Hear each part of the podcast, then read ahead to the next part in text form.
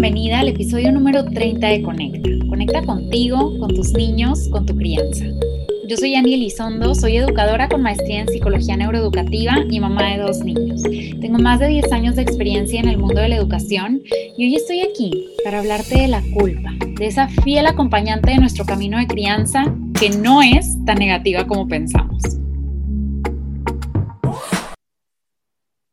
Y para empezar, quiero invitarte a hacer una reflexión.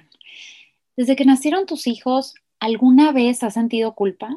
Tal vez culpa por no cargarlos lo suficiente, o por no alimentarlos como tú querías, o por a veces no acompañar su llanto, por no dedicarles el tiempo que quisieras, por no hacer lo que otra persona sí hace y pareciera que es mejor que lo que tú haces, o por no cumplir con tus expectativas. Yo sí he sentido culpa y he sentido culpa muchísimas veces. Y la verdad es que la culpa parece que de verdad es nuestra fiel acompañante de todo nuestro camino de crianza. Y bueno, pues por eso en este episodio quiero comentarla, quiero desmenuzarla, pero sobre todo quiero que le encontremos este lado positivo de la culpabilidad. Porque acuérdate que las emociones no son positivas ni negativas. Las emociones son y punto. Y algunas, claro que se van a sentir más agradables que otras, pero realmente necesitamos todas las emociones en nuestra vida. Entonces, este episodio, pues sí va a ser un episodio bastante emocional por el tema, pero también porque este es el último episodio de la primera temporada, esta temporada en donde hemos aprendido tanto y de tantas cosas. Hemos aprendido de conexión, de berrinches, de comportamientos, de límites, hemos aprendido de expectativas, de emociones, de crianza en general, de crianza asertiva. Y aunque pudiera parecer que con cada uno de los episodios hemos ido escalando una montaña para acercarnos a la cima, pues realmente yo creo que con cada uno de estos episodios hemos estado viajando en una rueda y cada vez que aprendemos le damos más impulso a esa rueda para ir hacia adelante. No necesariamente hacia arriba, pero hacia adelante sí. Porque todas las herramientas que hemos estado aprendiendo al final se unen y se complementan. Nosotros no podemos validar emociones sin una voz asertiva. Nosotros no podemos corregular sin modelar cómo hacerlo. Entonces, este es un ciclo de aprendizajes que continúa y que va a continuar por el resto de nuestras vidas. Y qué mejor que en este primer ciclo de 30 episodios lleguemos al final regresando al inicio, a eso que platicábamos en el primer episodio, que no somos perfectos y de que todos nos vamos a equivocar. Porque en este camino de crianza pues hay altibajos, hay momentos en donde nos sentimos triunfadores y momentos en donde nos sentimos lo peor. Hay momentos en donde nada podría estar más unido que nuestra familia, pero hay momentos en donde sentimos desesperación absoluta.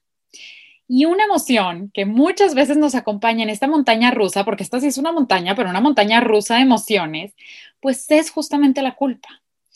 Y aquí quiero empezar diciendo algo muy importante para mí. El hecho de que yo te comparta todas estas herramientas y estas estrategias no es para que tú sientas culpa, no es para juzgarte ni para juzgar a nadie y no es para que te preocupes pensando que has hecho todo mal, es para todo lo contrario. Una parte de transformar nuestra perspectiva de crianza, claro que es reflexionar sobre el pasado, sobre lo que hemos hecho hasta hoy, pero no se nos puede olvidar que todos los días tenemos una nueva oportunidad para aprender y una nueva oportunidad para volver a intentarlo. Y todo esto que te comparto, pues es una perspectiva, sí es una perspectiva basada en las neurociencias y en la psicología infantil actualizada, pero esta perspectiva se complementa con la necesidad particular de cada familia, con la necesidad particular de cada mamá y de cada papá, con tu propia necesidad. Porque nunca va a haber un molde único en donde quepamos todos. Cada uno de nosotros le damos nuestro propio estilo, nuestra propia personalidad.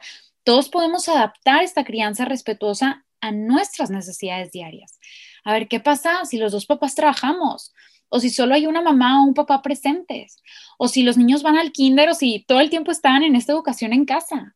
Y así hay muchísimos factores más que tenemos que considerar para ir moldeando nuestra propia crianza. Entonces, yo te traigo la teoría, yo te traigo mi experiencia, yo te regalo mis sugerencias de práctica, pero ahora sí que tú tomas tus propias decisiones de acuerdo a ti y de acuerdo a tu familia todo esto que yo trato de compartirte, te lo comparto con el fin de que aprendamos juntos, que lo intentemos juntos, que crezcamos juntos, juntos nosotros, pero juntos con nuestros niños también.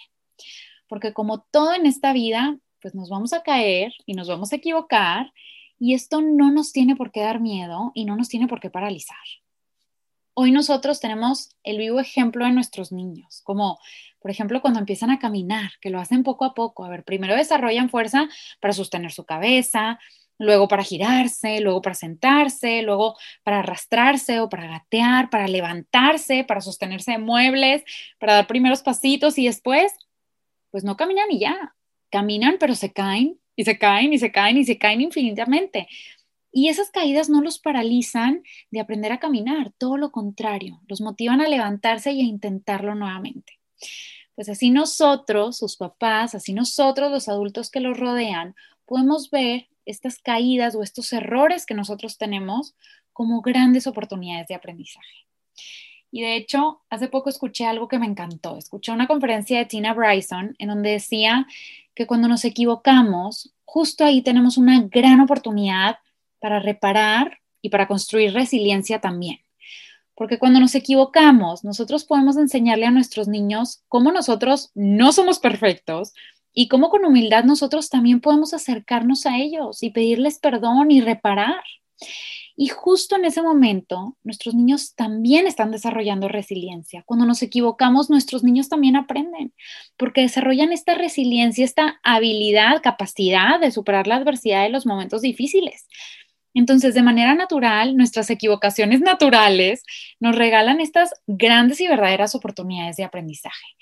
Y aquí hay algo valiosísimo también, así como el comportamiento de nuestros niños es ese reflejo externo de una necesidad interna, nuestro comportamiento como adultos es un reflejo externo de una necesidad interna de nosotros los adultos. Si hoy tú te estás dando cuenta de que a tus ojos o de acuerdo a tus expectativas tal vez te estás equivocando demasiado, pues yo te invito a que te preguntes, a ver, ¿hay algo que estoy necesitando tengo una necesidad física o emocional insatisfecha y qué puedo hacer yo hoy al respecto. Porque que yo me esté comportando así, que yo esté gritando todos los días, quejándome todos los días, de genio todos los días, es un comportamiento externo que me está reflejando una necesidad interna. ¿Y qué puedo hacer al respecto? No sé, tal vez pedir ayuda, tal vez apoyarte con alguien más, tal vez cambiar alguna dinámica personal o familiar para así ir llegando poco a poco a un lugar de curiosidad y de crecimiento, pero no necesariamente a un lugar de culpa, ni de juicio, ni de crítica. Y todo esto que te platico, pues tiene un fundamento neurobiológico. Primero, el gran poder de nombrar las emociones, porque nosotros ya habíamos platicado de cómo al nombrar una emoción, pues la traemos esa emoción del sistema límbico al plano consciente. Y así es como nosotros podemos tomar una decisión de qué hacer con esa emoción. Cuando nosotros identificamos y nombramos y validamos la culpa, pues le estamos trayendo a un plano consciente para así actuar con asertividad y no quedarnos en ese círculo emocional que nos hace seguir actuando de la misma manera o caer en una espiral de emociones hacia abajo. Porque las emociones vienen de un pensamiento y dependiendo de ese pensamiento, nosotros podemos tomar acción o podemos seguir siendo víctimas de esa emoción. Imagínate que a tu mente viene un recuerdo de alguna situación incómoda o de alguna situación dolorosa y en ese momento tú sientes culpa. Si te quedas ahí en esa emoción de manera inconsciente, pues va a llegar otro pensamiento como, es que yo soy incapaz, yo soy lo peor, yo no puedo.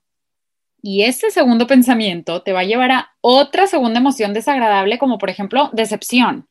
Y esa decepción te va a llevar a otro tercer pensamiento negativo hasta que termines creyendo toda una historia desagradable en espiral hacia abajo y te la terminas creyendo, nos la terminamos creyendo de verdad.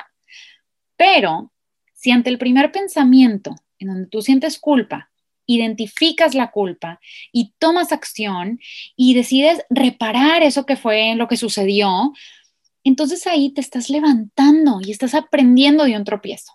Esa es una. Y segunda, en el 2017, la doctora Amrisha Beige publicó un estudio que confirma que la culpa realmente es un mecanismo social importante para mantener la cooperación. Porque cuando se rompe o cuando se lastima una relación de cooperación, gracias a la culpa buscamos reparar. En el estudio hablan de cómo el que siente culpa, pues al sentir esa culpa se motiva a reparar el daño que ha causado. Y Cuando los que recibieron el daño sienten culpa, pues aceptan esa reparación de mejor manera y todo esto al final provoca cooperación. Esto es algo súper interesante, esto es algo súper valioso. Entonces, ¿qué podemos hacer? Pues bueno, hoy te quiero compartir cinco pasos principales que te van a ayudar a salir de esa espiral negativa de la culpa y a tomar lo mejor de esa emoción. Número uno, lo que platicábamos. Definitivamente tenemos que, antes que nada, identificar la culpa. Número dos, nombrarla y validarla. A ver, es válido que sientas esa culpa que todos los seres humanos hemos sentido alguna vez en nuestra vida y que al final ahora sabemos que esa culpa nos ayuda a cooperar y a mantenernos unidos. Identifica la culpa y la nombras y la valías. Es válido que yo me sienta así. No tengo por qué reprimirla, no tengo por qué esconderla, no tengo por qué pelearla. La asimilo, la valido, soy consciente de que me estoy sintiendo culpable. Y número tres, date un consejo como si fueras tu mejor amigo. A ver, en esa situación en donde estás sintiendo culpa, imagínate que esa situación le está viviendo alguien fuera de ti, una mejor amiga o un mejor amigo. ¿Tú harías que alguien más se sienta culpable de lo que hizo? Realmente no. Cuando nosotros vemos la situación en otra persona, vemos esa situación de una manera mucho más objetiva, como dice Adam Grant vemos los problemas de los demás con un telescopio, identificando los tres puntos principales, como dicen en inglés, the big picture. Pero cuando los problemas son de nosotros, los vemos con un microscopio, que no nos podemos alejar, que vemos cada uno de los detalles, que no encontramos la solución, esta paradoja de Salomón, ¿verdad? Entonces, date un consejo de esa situación como si tú fueras tu mejor amigo, como si se lo estuvieras dando a tu mejor amigo. Y ya que estás dando ese consejo, Número cuatro, perdónate. Acuérdate que nadie es perfecto, que todos nos vamos a equivocar y que justo esas equivocaciones son grandes oportunidades de aprendizaje. Entonces, ya que identificaste esa emoción, ya que la nombraste y que la validaste, ya que te viste fuera del marco, en tercera persona, y que te perdonaste, número cinco, aprende para la siguiente vez. A ver, ¿qué puedes hacer la siguiente vez? ¿Por qué sentiste esa culpabilidad? A veces la solución es hablar con alguien de frente o validar tus emociones de ese momento, en esa situación, o identificar por qué actuaste así, o a veces es pedir ayuda a tiempo, a veces es aprender algo nuevo. Dependiendo de la situación, tú vas a poder encontrar esa solución.